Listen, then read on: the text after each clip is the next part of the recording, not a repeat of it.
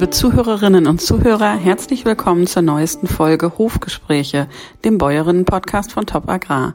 Ich bin Katrin Hingst und ich treffe in diesem Podcast interessante Bäuerinnen und schlaue Expertinnen und Experten, um mit ihnen über ihr Leben, ihre Herzensthemen, ihren Alltag zu sprechen.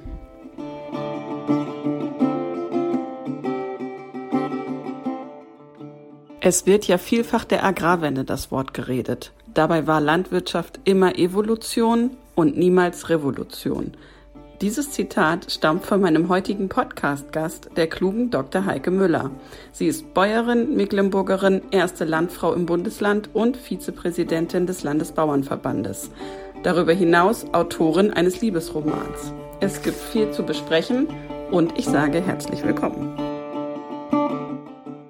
Frau Müller, ich freue mich, dass Sie heute Zeit haben für unseren Bäuerinnen-Podcast. Herzlich willkommen. Ähm, wo sind Sie denn gerade? Ja, ich sitze tatsächlich äh, in meinem kleinen Bauernverbandsbüro. Ich bin ja hier äh, in Teilzeit Geschäftsführerin unseres kleinen Regionalbauernverbandes in Malchin und äh, sitze hier im vierten Stock äh, sozusagen über den Dächern und kann hier über die Stadt gucken, äh, bis weit auch äh, ins Land hinaus, in die Wiesen und sehe hier auch so ein Stück Acker. Also ja, äh, ziemlich idyllisch. Das klingt gut. Ähm, und die Stimmung ist gut oder äh, getrübt? Oder ich meine, das Frühlingswetter war ja fantastisch die letzten Tage. Ähm, genau. Ja, äh, ja, es ist einfach dieses Licht, äh, was einem ja dann doch so diese Jahreszeit dann sehr versüßt. Und die Landwirte scharen ja natürlich alle mit den Hufen. Die ersten haben auch schon Gülle ausgebracht. bei uns ist der Schnee hier sehr schnell weggetaut und die Flächen auch gut abgetrocknet, so dass auch schon Befahrbarkeit äh, war. Geht ja jedes Jahr aufs Neue los und das ist ja beim Landwirtsberuf auch so das Schöne, dass man immer das Gefühl hat, man, man kann immer wieder neu anfangen. Ja, ich hatte auch schon die erste Mücke. Da habe ich mich nicht so drüber gefreut, ehrlich gesagt. Auch die sind Teil der Nahrungskette. Genau. Ähm, Frau Müller, im Gespräch mit Ihnen kann man ja nun, wir können ganz weit ausfallen, ausholen. Es gibt ganz viele Ansatzpunkte, worüber wir sprechen können, weil Sie so vielseitig unterwegs sind. Ähm, ich dachte, wir fangen vielleicht, Sie haben jetzt gerade selber schon den, das, den Fokus auf die Landwirtschaft gelegt. Ich glaube, wir fangen damit an. Sie sind ja ähm, nicht nur im Bauernverband aktiv, sondern Sie sind ja auch Bäuerin in der schönen mecklenburgischen Schweiz, ne, wenn ich da äh, jetzt richtig liege. Mhm. Genau. Mhm. Und äh, wollen Sie uns ein bisschen äh, was erzählen über Ihren Hof? Ähm, ja, also wir sind das, was man so die klassischen Wiedereinrichter nennt. Also ich selber äh, habe nach dem Abitur Landwirtschaft studiert und da musste man dann ein praktisches Jahr zwischenschalten, in dem es bei uns so war, dass wir dann auch äh, den Beruf, äh, also Facharbeiter für Rinderproduktion hieß das damals ganz ähm, ja, und Prosage, äh, also im Prinzip Melker, äh, habe ich gelernt in einem großen Betrieb. Äh, der hatte eine 400er Milchviehanlage, damals noch in Anbindehaltung und aber auch schon eine 2000er Milchviehanlage mit äh, Melkkarussell, so dass man dort äh, die verschiedenen äh, Produktionsstufen dann auch laufen hat und da auch ganz viel gelernt hat. Äh, da bin ich auch ganz dankbar dafür. Und äh, dann bin ich nach Rostock äh, an die Uni zum Studium gegangen. Und ja, wie das so ist, habe ich meinen Mann dort äh, kennengelernt. Und äh, das war ja alles noch zu DDR-Zeiten. Äh, mein Mann wollte nach dem Studium und, und hat es dann auch getan, äh, zurück nach Hause in seine LPG, also dort dieses Dorf äh, Gessin, wo wir wohnen, das äh, gehört zur Gemeinde Basedow und in Basedow gab es eine LPG, äh, wo er dann tatsächlich auch als äh, Abteilungsleiter Milchproduktion angefangen hat. Und äh, für mich war es eigentlich so vorgesehen, dass ich dann nach der Promotion ähm, beim Landkreis in der Abteilung Landwirtschaft arbeite und äh, die Futterproduktion koordiniere. Und dann kam ja bekanntermaßen 1989 die Wende. Kurz also die Wende kam kurz nachdem Sie Ihre Ausbildung fertig, fertig waren ja. oder wann war das? Also das, das Jahr 1989, das war so das Raschauer Jahr äh, für uns. Also ich habe im Februar äh, die Diplomarbeit verteidigt, äh, hatte im Forschungsstudium aber schon sehr, sehr weiten äh, Fortschritt äh, bis dahin, war also mit, mit vielen Versuchen schon sehr weit. Im April ist dann unsere äh, Tochter geboren, die große, also das erste von unseren drei äh, Kindern. Haben wir im Sommer geheiratet, im August. Ja, und dann kam ja. nachher die Wende im Herbst. Und dann fand man sich in einem völlig anderen System wieder. Ja, und das heißt, dann waren auch die Pläne Ihres Mannes, zurück nach Gessin in die alte LPG zu gehen, äh, die waren dann erstmal hinfällig oder haben Sie damit noch weiter geplant? Denn man wusste ja zu dem Zeitpunkt auch eigentlich gar nicht, wie es weitergehen würde. Ne? Da war ja ziemlich viel Unsicherheit. Ja. Also da war es do, äh, tatsächlich noch so, dass äh, die LPG bestand ja und äh, mein Mann äh, hat dann 1990 ähm, nachdem er seine Doktorarbeit abgegeben hatte, äh, dann in der LPG angefangen auch. Also äh, die, die äh, Betriebe liefen ja erstmal noch weiter und wir haben dann 1990 äh, überlegt, äh, gemeinsam mit einem GBR-Partner, der auch äh, aus unserem Dorf stammt, dann zusammen den Betrieb der Eltern praktisch wieder einzurichten. Also wir haben eine GBR gegründet, die Eltern haben ihre Flächen aus der LPG genommen und äh, auch ähm, unsere Nachbarn in Gessin die auch äh, Genossenschaftsbauern waren, haben auch ihre Flächen rausgenommen. Also beziehungsweise es waren ja dann häufig schon äh, auch die, die Kinder eigentlich der ehemaligen Genossenschaftsbauern und haben uns die dann verpachtet, so dass wir da auch einen ganz guten Start hatten. Ähm, wir haben dann 1992 einen Kuhstall neu gebaut und zwar nicht direkt im Dorf, sondern ein Stück außerhalb ans Grünland ran. Wir haben dort Niedermoorflächen weil wir eben auch von Anfang an Weidegang auch machen wollten. So und haben mit 120 Kühen angefangen, ein bisschen noch ähm, angebaut an den Stall, so dass es äh, 150 Kühe sind und äh, für die weibliche Nachzucht haben wir zwei alte Ställe, die wir nutzen können. Einmal bei uns auf dem Hof, der alte Stall praktisch meiner Schwiegereltern, der ist dann umgebaut worden, äh, so dass man dort auch äh, die Kälber gut äh, halten kann.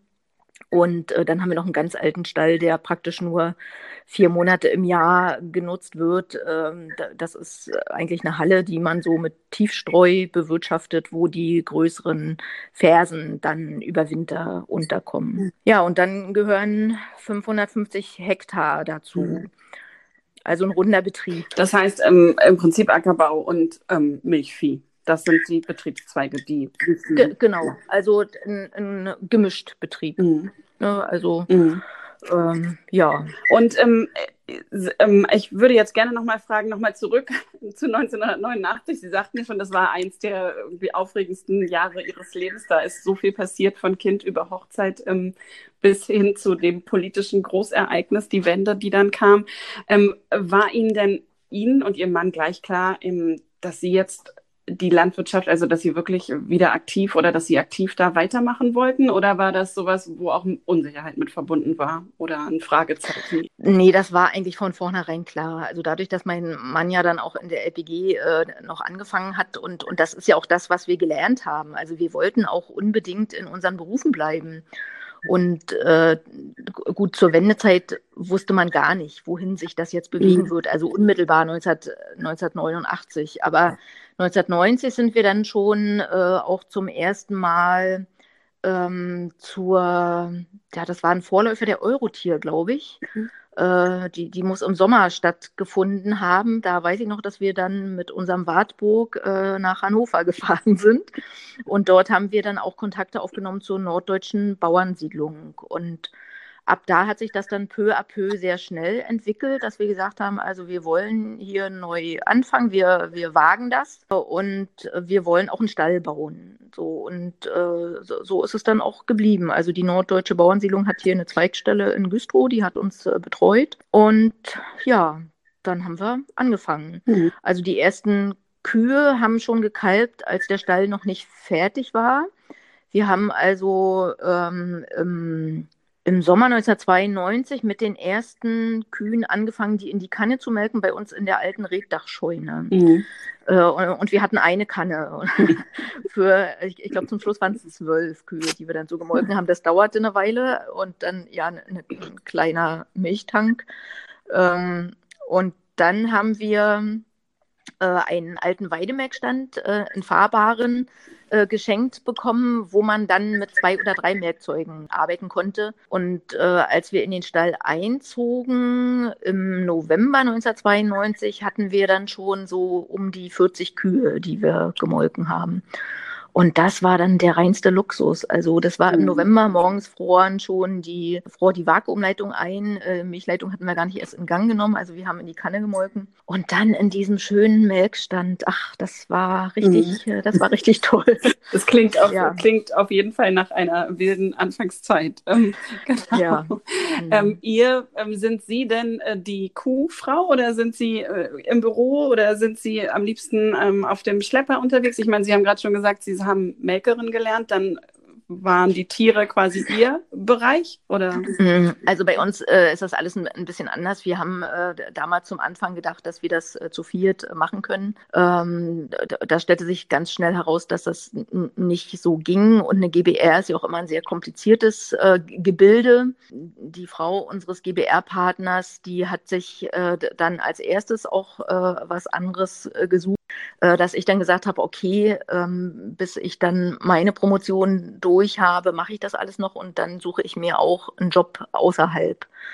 Äh, und äh, bei mir führte das dann über verschiedene äh, Berufe im vor- und nachgelagerten Bereich, also Futtermittelhandel und äh, Molkerei, ähm, dann also letzten Endes dann zum Bauernverband äh, und wie gesagt, also da bin ich jetzt immer noch seit fast 20 Jahren, also nachdem unsere Jüngste geboren wurde, die wird dieses Jahr 20, ähm, hatte ich dann die Möglichkeit hier einzusteigen und ähm, tatsächlich ist es so, dass beide Frauen nicht so tief mehr im Betrieb drin stecken. Also natürlich macht man so den, den Background. Ähm, wenn jetzt äh, Koppeln äh, zu bauen sind, wenn Tiere umzutreiben sind. Ähm, wir haben im Sommer immer so vier Herden eigentlich äh, in Gang und äh, das Klassische ist immer Sonntag, Vormittag um elf klingelt das Telefon.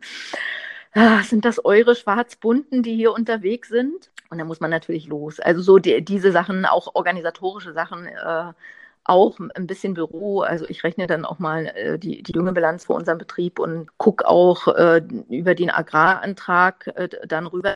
Also das heißt, Sie sagten gerade, Sie sind im Prinzip gar nicht mehr so stark eingebunden in den Betriebsalltag, zwar in die Organisation und ähm, in, in quasi Ausnahmesituationen oder Notfällen, aber im Großen und Ganzen sind Sie ähm, sind Sie doch ähm, ein bisschen äh, weniger involviert als früher. Ja, ja, ja genau. Also ich stehe nicht mehr jeden Tag im Stall. Ne, da, das ist so. Mhm. Da, das ist so, mhm. aber man hat ja natürlich äh, den unmittelbaren Bezugspunkt immer. Also der Kälberstall ist direkt mhm. bei uns auf dem Hof. Äh, der mhm. Kuhstall, wie gesagt, ein Stück weg. Und ähm, mhm man äh, steckt natürlich auch im Betrieb mit drin und kriegt mit, was wie läuft, äh, wann der Tierarzt da ist, mit welchem Resultat und äh, so. Also äh, es ist durchaus so, dass, dass mich das auch für den Job, den ich hier beim Bauernverband jetzt hier als äh, kleine Geschäftsführerin mache, wie auch äh, für das Vizepräsidentenamt, ist es schon gut, dass man so diesen Hintergrund hat und so geerdet ist. Auf aber auch, dass man dadurch ein bisschen mehr Freiräume hat. Mhm. Ähm, gibt es denn etwas, was Ihnen von früher bis heute ähm, besondere Freude macht an Ihrem eigentlichen Beruf? Gibt es da etwas? Naja, also der, der Umgang mit etwas Lebendigem, das ist einfach was, ähm, was ja die, die Bauern und natürlich auch die Forstwirte und die Fischer ja auch irgendwo machen. Äh, das ist das, was ich nach wie vor so faszinierend finde. Also das, das ist ja natürlich auch Umgang mit Natur, auch wenn die sich verändert hat im Laufe der Jahrtausende durch Züchtung und so weiter. Aber die Naturgesetze, die kriegt man eben ja trotzdem nicht ausgehebelt. Also eine Geburt ist eine Geburt und äh, die, die, muss dann eben ja so, so ablaufen, bevor die Kuh dann eben auch wieder Milch gibt. Also diese Kreisläufe äh, und, und dass man die auch beeinflussen kann. Aber auf der anderen Seite auch jeden Tag neu gezeigt kriegt, dass man eben nicht alles in der Hand hat. Ne? Also dass, dass äh, doch viele Faktoren das beeinflussen, dass das ganze System so komplex ist. Also das macht es auch so reizvoll und es ist ja kein Jahr wie das wie ein anderes. Also es kommen ja immer neue Sachen im Positiven, wie äh, Gott sei Dank auch äh, oder, oder leider eben auch im, im negativen Sinne äh, auf einen zu. Also diese Vielseitigkeit, äh, die, die finde ich einfach toll und, und wie gesagt, der Umgang mit etwas Lebendigen. Mhm. Also die Vielseitigkeit und die vielseitigen Anforderungen üben mehr Reiz auf sie aus, als dass sie sie abschrecken, ja, weil das ist ja schon ähm, ein Beruf, der sehr vielseitig und auch immer wieder ganz unterschiedlich, ähm, unterschiedliche Facetten zutage bringt. Ja, ja also wir, wir, sagen ja immer, Bauer sein, das ist eben auch nichts für Weicheier. Also da muss man, ja. muss man schon auch ähm, ja, mit, also wissen, dass es eben auch Rückschläge gibt und, und dass man eben nicht alles steuern kann und nicht alles in der Hand hat. Aber äh, ich glaube, gerade so eine Pandemie, wie wir im Moment erleben, die zeigt ja auch, dass man in viel größeren Dimensionen Sachen nicht in der Hand hat und nicht steuern kann. Also wir, wir merken das täglich im Kleinen. Ähm, Corona hat es der, der ganzen Gesellschaft gezeigt, wie verletzlich eben auch Systeme sind.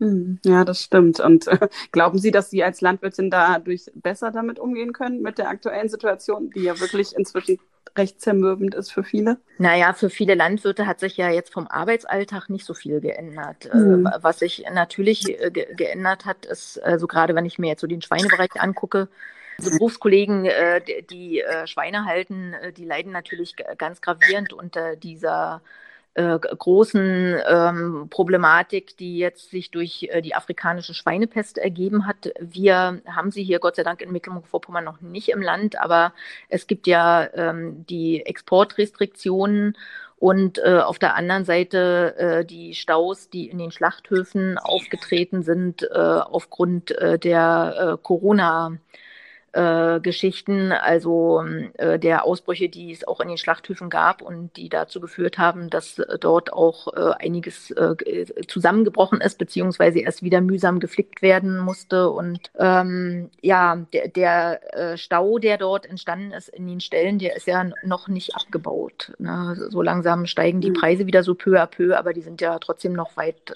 von der mhm. Gewinnschwelle entfernt. Und ja, und, und auch im, ähm, im Milchbereich ist es ja so, dass die Preise ja auch eigentlich so sind, dass also man da auch nicht so richtig plus minus null macht im Moment. Und da hat sich ja auch, äh, haben sich ja auch Warenströme verändert. Äh, die Molkereien haben sich inzwischen da ganz gut drauf eingestellt, aber äh, solange der mhm. Tourismus nicht wieder anfängt und äh, die Gaststätten öffnen können, äh, haben wir, glaube ich, in vielen Marktsegmenten Probleme äh, mit dem Absatz. Also Rindfleisch ist ja auch äh, was, was man zu Hause klassischerweise eher weniger zubereitet. also dieser Markt, der lebt eben doch von der Gastronomie, von Steaks und so weiter. Äh, das ist also was, wo, wo wir hoffen, dass das äh, dann auch mit, mit dem Öffnen der Gastronomie äh, sich dann auch etwas wieder entspannen wird. Also das ja, ist für viele eine schwierige Situation. Die Ackerbauern sind im Moment ein bisschen froher gestimmt, weil die Preisentwicklung äh, für Weizen, auch für Raps sehr, sehr positiv ist. Aber äh, gut, da kann man jetzt Kontrakte abschließen äh, die wenigsten von uns haben noch Getreide zu liegen, was sie zu den jetzigen guten Preisen vermarkten können. Ne, aber da sieht man, äh, denke ich mal, ein bisschen optimistischer jetzt in den Sommer.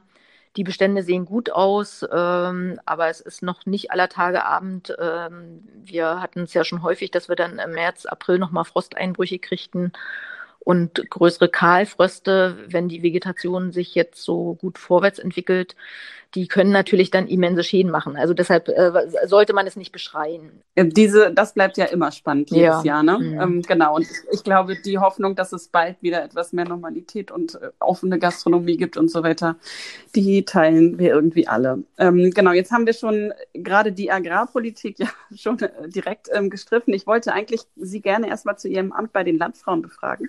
So steht es auf meinem Zettel, aber ich glaube, wir bleiben mal direkt beim Bauernverband, ähm, denn da haben wir jetzt schon so viel drüber geredet geredet und es äh, passt jetzt auch gerade ganz gut, ähm, denn Sie haben es jetzt gerade schon gesagt, also Sie sind ja in, bei Ihnen im Landkreis in Malchin sind Sie ja tätig, aber Sie sind gleichzeitig auch noch Vizepräsidentin des Landesbauernverbandes. Ähm, Frau Müller, erzählen Sie uns doch mal, wie es eigentlich dazu gekommen ist. Ähm, also tatsächlich waren die Landfrauen ursächlich meine Aktivitäten im, im Internet, äh, also vor allen Dingen auf Facebook.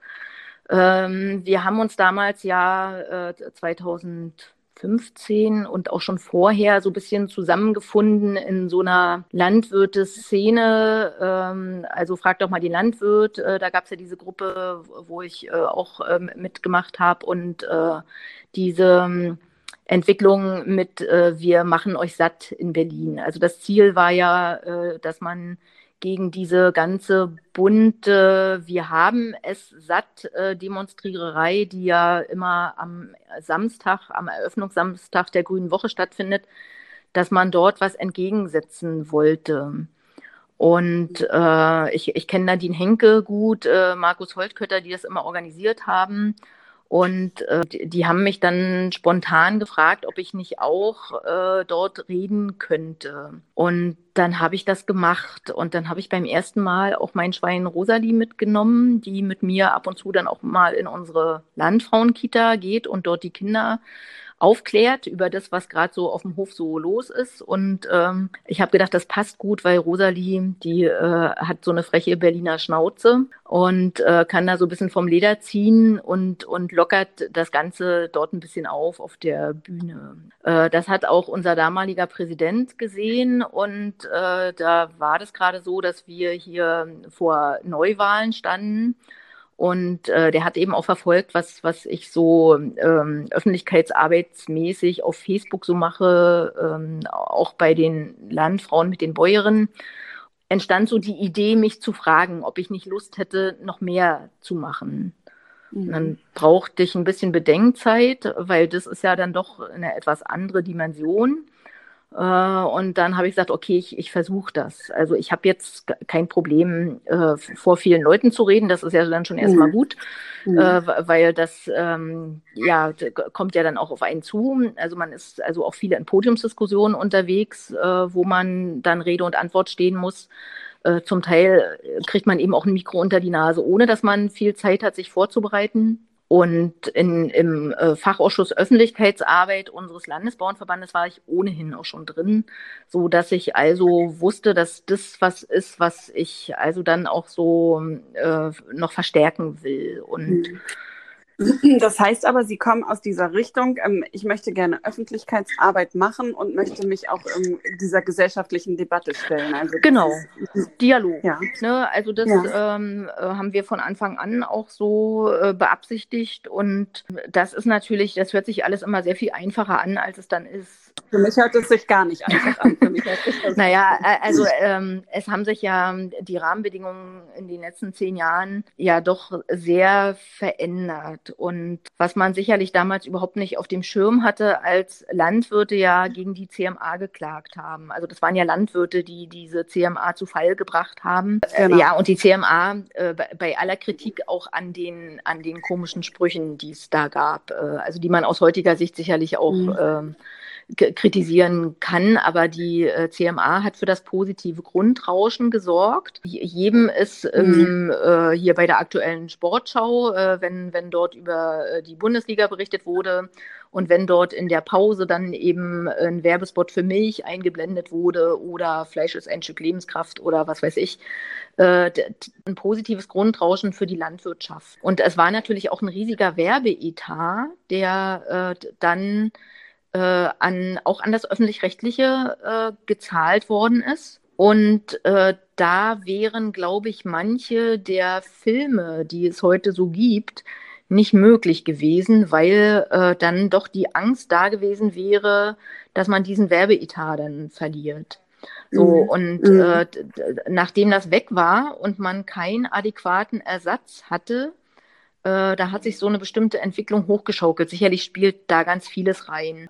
Es, es gibt ja nicht umsonst Untersuchungen, äh, dass die äh, Journalisten doch überwiegend auch links-grün orientiert sind. Und äh, das kann man sicherlich auch äh, von, von, Seiten des Journalismus äh, anzweifeln und, und sagen, also äh, wir bemühen uns ähm, auch unsere, unsere parteipolitische Anschauung nicht äh, in unseren Beruf mm. mitzunehmen. Aber ich, ich mm. glaube, dass, äh, dass das eigentlich nicht geht. Ich kann jetzt nichts zur Anschauung der Journalisten sagen. Was man ja aber ganz klar sagen kann, ist, dass sie alle städtisch sind. Also dass wenig Kontakt zum ja, Land ja. da ist, denn mhm. die großen Verlage, die sitzen eben einfach alle in den großen Städten. Ne? Das ist ja mal, das ist auf jeden da, Fall. Das ist so, ja. Und, und auch äh, die Fernsehanstalten äh, sitzen in den Städten und äh, es ist eben die Berührungspunkte, die man zu Land hat, zu, zu landwirtschaftlichen Produktion und zur Produktion überhaupt, das muss man ja auch sagen, äh, mhm. das ist einfach, da, da, hat sich eine Kluft entwickelt und äh, das ist auch schwierig, das zu schließen. Das heißt, Sie sehen, dass die ähm, Akzeptanz für die Landwirtschaft weiter absinkt? Würden Sie das so, ähm, sagen? Ich weiß nicht, ob sie weiter absinkt. Äh, auf alle Fälle wird ja immer äh, auch der Agrarwende das Wort geredet, wo ich immer sagen muss, Leute, ich, ich weiß nicht, wo ihr dann hin wollt mit einer Wende. Also Landwirtschaft ist schon immer Evolution gewesen, schon immer, äh, aber, mhm. aber eigentlich niemals Revolution.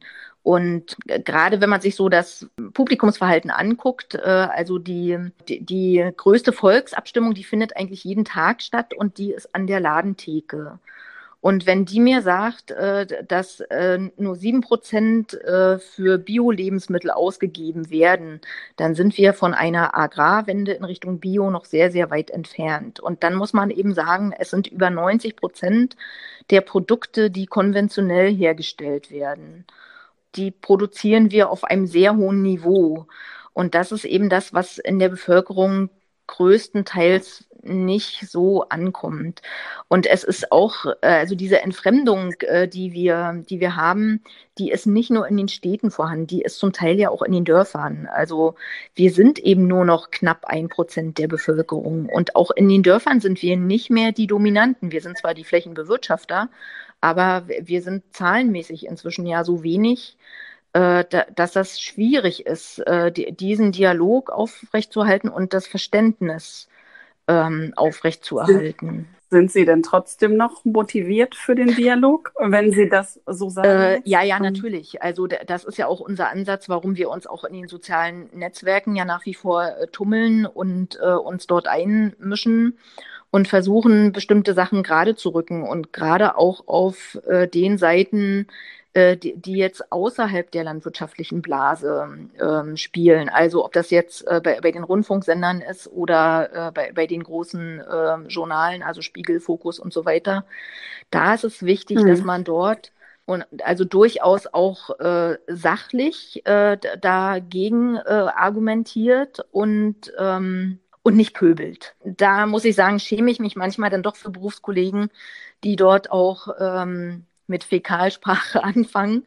Äh, das ist mhm. natürlich, äh, vieles ist berechtigt. Ne? Es ist auch die Wut der Landwirte berechtigt, aber äh, wir wollen den Dialog und, und wir wollen Verständnis und, und wir wollen, äh, ich sag mal in Anführungsstrichen, uns Freunde suchen. Äh, und, und das kriegt man nicht hin, indem man ständig nur wütend ist. Und wie kriegt man es hin? Naja, wir, wir haben in den letzten Jahren ja schon, schon einiges versucht. Also das äh, Portal hier fragt doch mal die Landwirt, äh, das war ja so ein mhm. Anfang. Ähm, es war auch eigentlich die Intention von Landschaft Verbindung, äh, dass man äh, für einen verstärkten Dialog wirkt. Äh, wir als Bauernverband versuchen ja auch, uns in sämtliche ähm, Diskussionen, die den ländlichen Raum betreffen, äh, entsprechend einzubringen und äh, auch äh, Allianzen zu schmieden. Aber mhm. es ist eben in einer städtisch geprägten ähm, und zu 99 Prozent eben nicht landwirtschaftlichen Bevölkerung eine Sisyphusarbeit, die mhm. man trotzdem mhm. weiterführen muss. Also ich merke das auch bei, bei jedem ähm, Dialog. Also wir sind ja hier äh, zum Beispiel auch als äh, Landwirte dann auf dem äh, Mecklenburg-Vorpommern-Tag auch immer mit, mit dem Stand vertreten. Äh, wir haben auch in, in Rostock schon äh, auch einen, einen Bauernmarkt gemacht, wo es vorher eine Dialogveranstaltung gab, wo auch Fridays for Future eingeladen war. Äh, mhm. Das sind so die Sachen, die sind schon wichtig. Und der direkte Kontakt und die direkte Ansprache und das Zeigen der vielen Zielkonflikte, mit denen wir so zu tun mhm. haben, das bringt schon auch Leute zum Nachdenken. Ähm, Sie hatten jetzt gerade ähm, Landschaft Verbindung angesprochen, ähm, Frau Müller. Sie sagten mir neulich am Telefon, dass es in Mecklenburg-Vorpommern eigentlich zwischen dem Bauernverband und der, ähm, der Bewegung Landschaft Verbindung eine gute, eine gute Basis äh, gibt. Ne? also das lag natürlich mhm. sicherlich auch an den handelnden Personen. In, in Vorbereitung äh, der äh, Demonstrationen, die in Berlin waren, oder wir hatten ja auch eine in Rostock, da haben wir uns als Bauernverband im Fachausschuss Öffentlichkeitsarbeit auch äh, einen Kopf gemacht und ähm, dann habe ich mir einfach äh, den führenden Kopf von Landschaft Verbindung gegriffen, habe den angerufen und habe gesagt, du pass auf, wir wollen hier euch nicht das Heft aus der Hand nehmen. Ne? Also wir wollen euch aber unterstützen und wir würden es gut finden, wenn ihr in unseren Fachausschuss kommt und wir äh, gucken können, was können wir gemeinsam machen. Äh, was organisieren wir, wer meldet an, so die ganzen ähm, praktischen Arbeiten, die ja mit solchen äh, Demos zusammenhängen. Und dann kamen die auch und äh, seit da ist es so, dass sich das zum Teil auch vermischt. Also dass auch äh, die Leute von Landschaftsverbindung ähm, zu großen Teilen auch Bauernverbandsmitglieder sind und äh, dass wir vieles gemeinsam machen. Und äh, nicht zuletzt ist auch Sabine Firnhaber, die seit dem Herbst unsere zweite Vizepräsidentin ist beim Bauernverband, über Landstadtverbindung mit reingekommen. Also sie ist eine der zwei äh, mhm. Pressesprecherinnen hier in, in MacPom und ähm, da sind wir ganz glücklich drüber. Äh, sie hat gesagt, also sie sieht das schon auch, äh, dass wenn man was erreichen will, man äh, sich auch einer Verantwortung stellen muss. Und ähm, mhm. ja, dadurch sind wir hier mhm. in MacPom was den Frauenanteil geht, äh, die äh, unangefochtenen Vorreiter. Also wir sind von, von Ja, das wäre jetzt tatsächlich ja. meine Frage gewesen. Gibt es noch einen Landesbauernverband mit zwei Frauen im Präsidium? Das kann ich mir kaum vorstellen. Nee, nee ich glaube es nicht. Nee, nee. Ähm, ja, genau. Ja, also das äh, hat sich einfach so entwickelt ähm, und wir, wir, haben ja auch wahrgenommen, dass auch äh, bei den jungen Leuten, die bei Landschaftsverbindungen ja mitmachen, weil es eben auch eine Graswurzelbewegung ist und, und weil man da unkompliziert eben einfach mitmachen kann und äh, das nicht so den, den vielleicht auch ein bisschen angestaubten Touch hat, den man als Bauernverband, als demokratische Organisation, wo eben alles abgestimmt werden muss und so weiter, das hat Landschaftsverbindung eben nicht. Das war jung und frisch.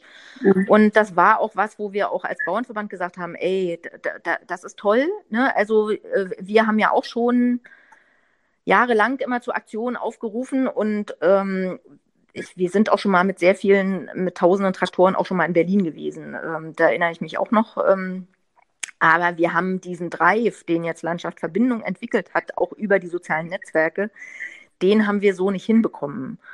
Und mhm. also wir sind total froh, dass das hier so gut läuft äh, bei uns und man muss mhm. gucken, wie sich es weiterentwickelt. Würden Sie denn, glauben Sie denn, dass es der Attraktivität des Bauernverbandes helfen würde, wenn es mehr Frauen in Führungspositionen gäbe? Würde das so ein bisschen das angestaubte Image etwas entstauben? Wahrscheinlich schon. Wahrscheinlich schon, wo, wobei ähm, ich glaube auch, dass es immer auch an den handelnden Personen hängt. Äh, ne? Also unser Präsident ist ja noch auch schon mhm. über 60, aber ähm, kann eigentlich alle mitnehmen und findet auch einen guten, eine, eine gute Ansprache für die Landwirte, mhm. ähm, auch mal mit ein bisschen Humor ähm, und, und eben nicht so staubtrocken. Ähm, so, da, das kommt, äh, kommt doch sehr gut an. Und also vor allen Dingen müssen wir im Verband auch jünger werden. Und das ist natürlich schwierig, weil jeder hat ja dann doch zu Hause noch irgendwie betriebliche Aufgaben. Und in der Regel ist es mhm. so, dass dann äh, die Betriebe dann schon übergeben werden oder einer der Kinder schon, schon mitarbeitet, sodass man sich dann für die Verbandsarbeit so Zeit freischaufeln kann. Und dann ist dann, das heißt, e-, genau, dann ist man eben schon also. Äh, jenseits der ja. 50. Äh, das hat, ich bin ja mhm. inzwischen auch 56, also das hat, hat natürlich auch äh, Vorteile Teile, weil man dann auch schon über mehr Erfahrung verfügt. Äh, aber auf der anderen Seite ist man bei manchen Sachen dann schon ein bisschen mehr festgefahren. Also bei uns bemerke ich, dass es auch so eine, so eine Hemmschwelle gibt, ähm, was die sozialen Medien angeht. Also ich, ich bin da seit, seit ganz langer Zeit dabei und, und mache auch viel. Ähm, so mhm. dass mhm. ähm, ja ich da auch nicht so das Problem mit habe. Aber die jungen Leute gehen einfach unbefangener damit um mit, mit den Plattformen. Aber Sie haben es ja anders gemacht, Frau Müller. Ich meine, wenn man jetzt nochmals äh, rekapituliert, dass Sie ja auch im Landfrauenverband hier in Mecklenburg-Vorpommern eine tragende Rolle spielen seit vielen Jahren, sind Sie ja nicht erst mit 50 auf die Verbandsarbeit gekommen, sondern es ist schon deutlich früher. Ja, ne? ja, ja, ja, das war schon so. Also ähm, ich war dann auch einer der hm. jüngeren äh, Vorsitzenden ähm, Gut, das mache ich jetzt seit, seit acht Jahren. Okay, ja. knapp 50. Naja, äh, bei den Landfrauen ja. ist es ja aber auch so, dass, dass wir hier einen sehr hohen Altersdurchschnitt haben. Ja. Es ist hier im Osten auch anders als in den alten Bundesländern. Also wir haben eben diesen historischen Background nicht, den die Verbände im Westen haben. Wir mhm. sind hier 1991 aus dem Boden gestampft worden, auch ein bisschen mit Hilfe äh, der Bauernverbände, die das damals mit initiiert haben. Und ich bin hier in meinem Malkina-Verband auch jahrelang äh, die Stellvertreterin gewesen, also durchaus dann auch schon äh, in einer Führungsposition. Aber wir sind in ganz Mecklenburg-Vorpommern, äh, sind wir ungefähr 1000. Wir, wir hatten bis 2003 äh, sehr viele Frauen in Lohn und Brot äh, auf dem zweiten Arbeitsmarkt. Also dort. Damit, mein, damit genau, Sie ABM-Maßnahmen? Ja, ABM-Maßnahmen. Okay ähm, mhm. oder Strukturanpassungsmaßnahmen oder wie, also es gab verschiedene Modelle, äh, in denen wir unterwegs mhm. waren und wo wir dann Sozialprojekte betreut haben, äh, Kleiderkammern und so in, in diese Richtung, äh, also Familien aufgefangen haben, Frauen aufgefangen haben. Und auch die Frauen, die äh, dann äh, nach der Wende eben in den LPGen keine Arbeit mehr hatten, weil die Handarbeitsbrigaden aufgelöst worden waren, was eine Frauendomäne war äh, und auch die Tierproduktion sich äh, rückläufig entwickelt hat. Und äh, dann waren wir für viele doch ähm, eine Chance, überhaupt irgendwas zu machen. Und äh, dann mhm. hatten wir bis, also 2003 war so unser Höhepunkt, da hatten wir 1800 Mitglieder. Und es ist uns aber nicht gelungen, mhm. äh, die Frauen, die über ABM oder wie auch immer bei uns äh, beschäftigt waren, dann äh, auch in der Mitgliedschaft zu halten. Also so, äh, mhm. so ehrlich muss man dann auch sein. Und ich bin froh, dass wir dieses Level äh, dann äh, seit, seit ähm, seit ich dabei bin, auch in etwa halten konnten und uns nicht noch mehr weggebrochen ist. Aber der Altersdurchschnitt ist sehr hoch und wir ähm, sind seit äh, anderthalb Jahren auch dabei mit einem Projekt aus dem ähm, Bundesprogramm für ländliche Entwicklung, ähm, das heißt die Zukunft der Landfrauenverbände zu gestalten, in Zusammenarbeit mit dem Brandenburgischen Verband ähm, auch zu gucken, äh, wie können wir zukünftig uns entwickeln, äh, damit wir als Landfrauen auch bestehen bleiben. Das heißt aber schon auch, dass die Struktur ja von vornherein ja. eine ganz andere war oder ganz anders, dass der Verband ganz anders aufgestellt ist hier und vielleicht auch nicht unbedingt. Nein, ähm, das ist so. Also wir, wir sind auch äh, vielleicht zehn Prozent äh, mit einem landwirtschaftlichen Hintergrund. Äh, der, bei dem Rest ist die Klammer ländlicher Raum, also alle möglichen Berufe. Das ist aber was, was man in Westdeutschland mhm. ja inzwischen auch findet. Ja. Äh, und das ist ja, ja auch völlig okay also äh, hier im Osten ist es so, dass nach der Wende eben gerade die, die jungen Frauen, die da noch nicht gebunden waren, die hier noch keine Familien gegründet hatten, die sind dann häufig in die alten Bundesländer gegangen und haben dort sich eine Arbeit gesucht und sind auch dort geblieben. Und die kommen auch nicht wieder zurück. Dadurch haben wir hier auch viel mhm. weniger Potenzial. Also hier klafft äh, demografisch eine ziemlich große Lücke. Ja, ja das ist interessant. Welche, ähm, welche Altersgruppe umfasst das denn? Denn ich denke, dass die jungen Frauen ja heute vielleicht auch schon wieder andere Chancen auch hier. Ja, ja, ja, ja, das ist so. Hm, also das ist so die, die Altersgruppe also. der Frauen. Also ich war zu Wende 24 und hatte schon eine Familie. Also ich bin dann nicht, nicht mehr äh, ja. gegangen. Aber die, die etwa zehn Jahre jünger sind. Also so die genau. Jahrgänge so um, um 1975, äh, die da so geboren sind, von denen sind sehr viele äh, ja. nicht mehr hier. Und, und das fehlt uns natürlich ja, auch. Und ähm, es ist ja auch so, dass die, die meisten der, der jüngeren Frauen heute, die sind im Job und die Anforderungen sind ja auch ganz andere. Äh, so dass es auch schwierig ist, äh, die, die äh, mhm. dann zu begeistern und einzubinden. Ähm, wir haben, es gibt hier in Mecklenburg-Vorpommern mhm. auch eine Truppe junger Agrarfrauen, äh, mit denen bin ich auch in Kontakt die mögen sich uns allerdings nicht so anschließen. Also da muss man mal gucken. Das ist ja im, im Westen im Moment so eine mhm. Bewegung, junge Landfrauen. Äh, da, da kriege ich auch mit, dass da ziemlich viel läuft. Äh, das finde ich auch super. Äh, uns ist es hier mhm. noch nicht so gelungen, das so äh, aufzubauen. Es, na, mhm. Natürlich gibt es ja auch noch die Landjugend, die haben ja auch einiges im mhm. Angebot. Und da muss man auch mhm. aufpassen, dass man äh, ja. da äh, sich jetzt nicht gegenseitig das Potenzial ähm, wegnimmt. Ähm, vielleicht können wir, schaffen wir es ja mit dem Podcast, äh, dass ein paar Leute ja, hören, die vielleicht auch hier wohnen, genau, und dann nochmal drüber nachdenken, genau. Ähm, äh, Frau Müller, es ist ja so eine, ähm, es ist ja viel, es sind ja viele Ämter, die Sie ausfüllen und wie man hört, auch mit viel Herzblut. Ähm, das, was treibt Sie an? Warum machen Sie das? Naja, also bei den Bauern ist es ja ziemlich eindeutig. Äh, ne? Also man, man will mhm. einfach äh, mit dazu beitragen, äh, dass man der Landwirtschaft ein positives Gesicht gibt und dass man auch bestimmte Entwicklungen beeinflussen kann, auch wenn es schwierig ist. Also äh, von außen ähm, denkt man immer, dass, dass manche Sachen äh, einfach jetzt mit dem Hauruck gelöst werden können, aber die gesellschaftspolitische Wahrheit ist ja dann doch immer auch eine, eine andere. Ähm, aber trotzdem ist es so, dass mir das auch Spaß macht und, und dass man auch bestimmte Sachen auch äh, am konkreten Beispiel mit, mit kleinen Schritten dann auch vorwärts bringen kann. Also ich bin zum Beispiel über den Bauernverband im Rundfunkrat äh, und da ist es schon so, dass wir im letzten Jahr dort einiges erreicht haben. Also bis hin auch zu einer mhm. äh, Gesprächsrunde über landwirtschaftliche Themen, wo mehrere Ressorts eingebunden waren, also inklusive der ARD aktuell Redaktion, weil es auch um mhm. Tagesschaubeiträge ging die äh, auf, mein, mhm. äh, auf meine Intervention hin äh, dann im Nachhinein leider, aber vorher kriegt man die ja nicht zu sehen, äh, dann aus der Mediathek entfernt wurden, weil sie eben nicht den Realitäten entsprochen haben. So, also das mhm. sind so mhm. Sachen, wo, wo man mit, mit kleinen Schritten da, dann auch mal ähm, Erfolge sieht. Ja, und ansonsten ist es so, dass ich immer denke, ich habe auch ganz viel Glück gehabt in, in meinem Leben und, und in dieser Gesellschaft und dass man dann doch so ein bisschen auch das Gefühl hat, man, man müsste ähm, irgendwie auch der Gesellschaft auch was zurückgeben und, und was machen. Mhm. Natürlich mhm. ist es, wie ich es jetzt gemacht habe, auch sehr kräftezehrend gewesen. Also das muss man auch sagen. Wir, wir hatten äh, parallel mhm. dann auch ähm, mit meiner Schwiegermutter auch einen Pflegefall in der Familie so, so dass äh, mhm. sich das dann sehr potenziert hat und man dann auch gucken muss, äh, wo man jetzt die Prioritäten setzt und äh, man es zukünftig machen will. Also ich bin ein ganz klarer Verfechter auch einer Amtszeitbegrenzung.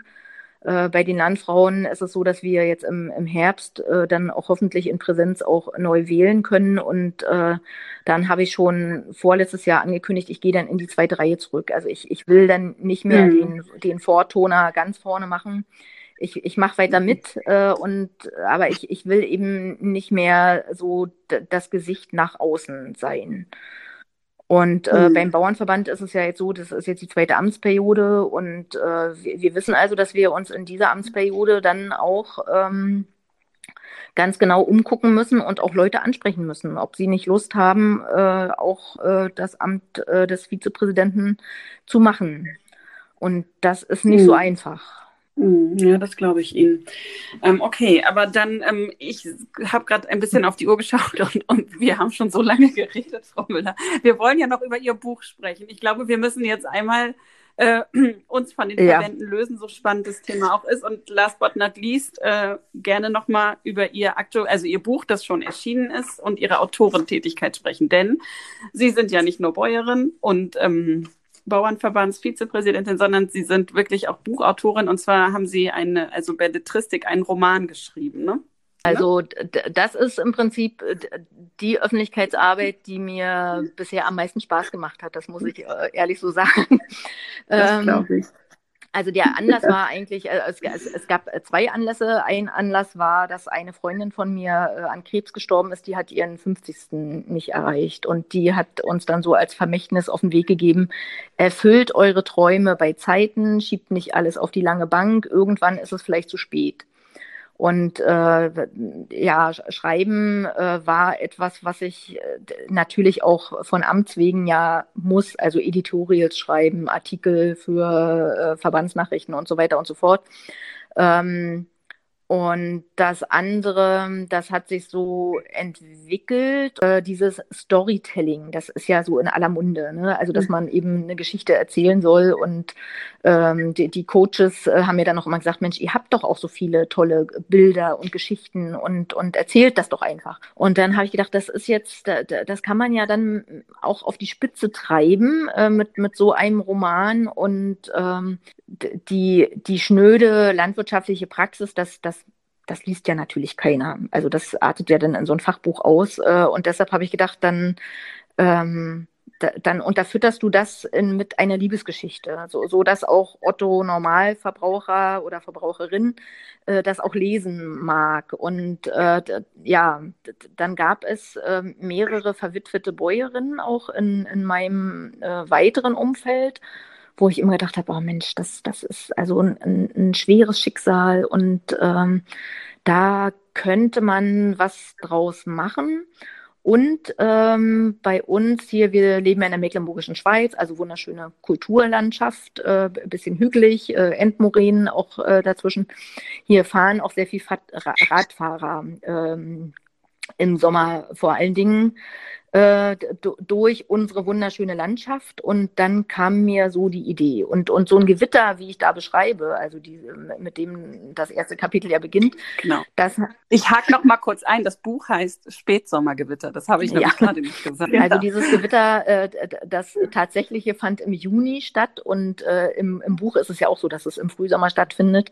Die Idee zu dem Titel kam vom Verlag, weil sie der Meinung waren, damit könnte man so diese späte Liebesgeschichte einer Frau, die so im mittleren Alter sich ja befindet, äh, dann so ein bisschen verknüpfen mit, mit diesem Gewitter. Ich, ich bin mit dem Titel nicht glücklich, äh, aber mich, meine, mich also meine Vorschläge, die, die wurden alle verworfen und äh, gut, dann habe ich auf den Verlag gehört und habe gedacht, die müssen das ja wissen.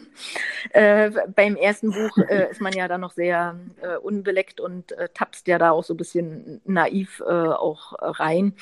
Ja, also das ist also eine Liebesgeschichte zwischen der Milchbäuerin Karin, verwitwet, äh, die ihren Hof alleine weiterführt und eigentlich äh, so auch ganz gut mit dem Leben klarkommt, sich mit der Situation äh, arrangiert hat und äh, dann äh, weht dieses äh, Gewitter ähm, eine Gruppe von Musikern, die äh, auf einer Fahrradtour sind, äh, in den Stall, die suchen dort Schutz und dann entwickelt sich diese Geschichte mit dem Piet, der aus Nordfriesland äh, stammt und äh, ein Bauernsohn tatsächlich auch ist, aber Musik studiert hat. Und so treffen sich dann so verschiedene Welten, also äh, Musik und äh, ganz normale landwirtschaftliche Praxis. Ähm, Ost und West auch, äh, also unterschiedliche Sozialisierung, äh, die dort auch eine Rolle spielt. Und ich habe dann während eines Urlaubs, also wir machen eine Woche Familienurlaub im Jahr ähm, im Winter, ähm,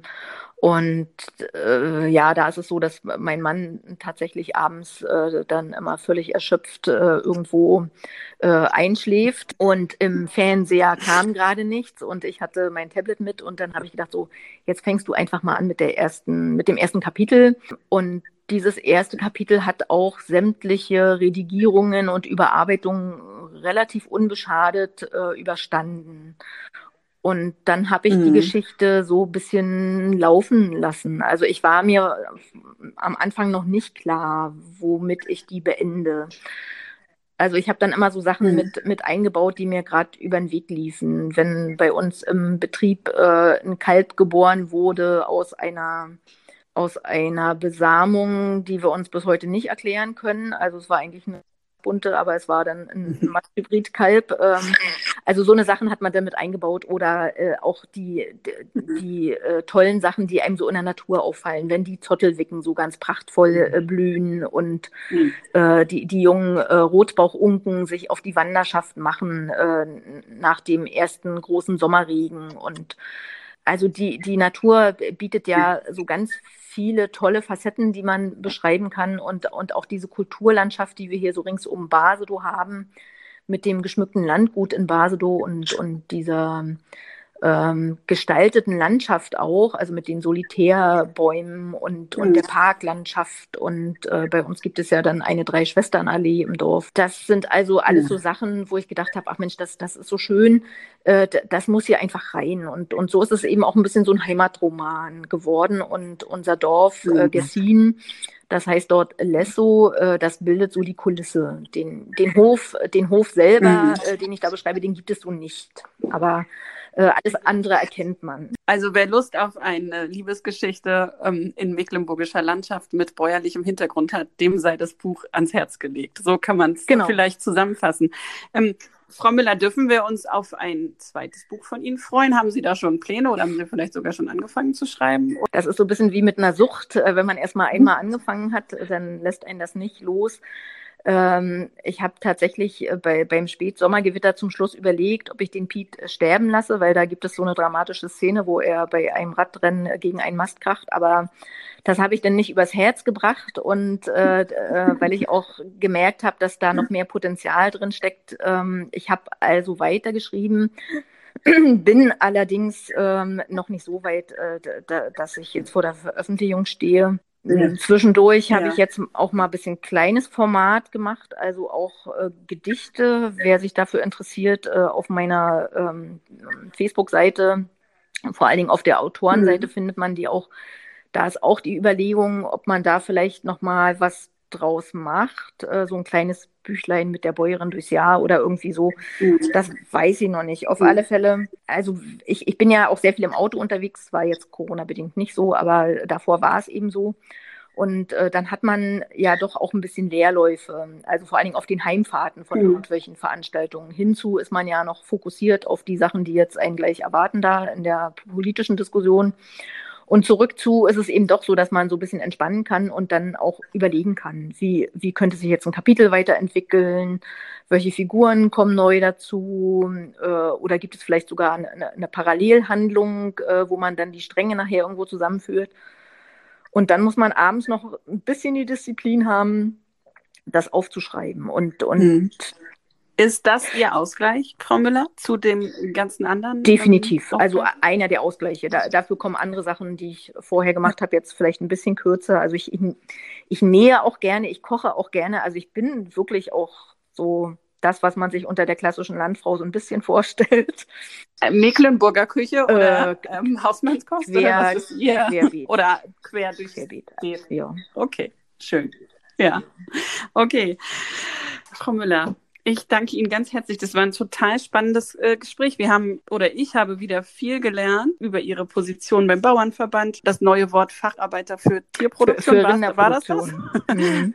Facharbeiterin für Rinderproduktion. Ja, bedanke mich ganz, ganz herzlich für dieses Gespräch. Das war ähm, super interessant. Das ist bestimmt auch für unsere Hörerinnen und Hörer ganz spannend zu hören. Sehr gerne.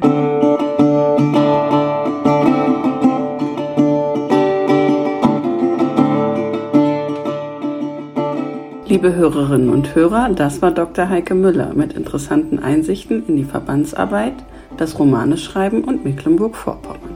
Im nächsten Podcast darf ich Birgitta Thiel begrüßen. Sie ist Diplompsychologin, Supervisorin und Hypnotherapeutin bei der Krisenhotline der Berufsgenossenschaft SVLFG und in präventiven Einzelfallcoachings berät sie Landwirte mit Burnout. Über das Erschöpfungssyndrom und die vielen Gründe, die es bei Landwirten dafür gibt, wollen wir im nächsten Podcast sprechen. Bis dahin, tschüss.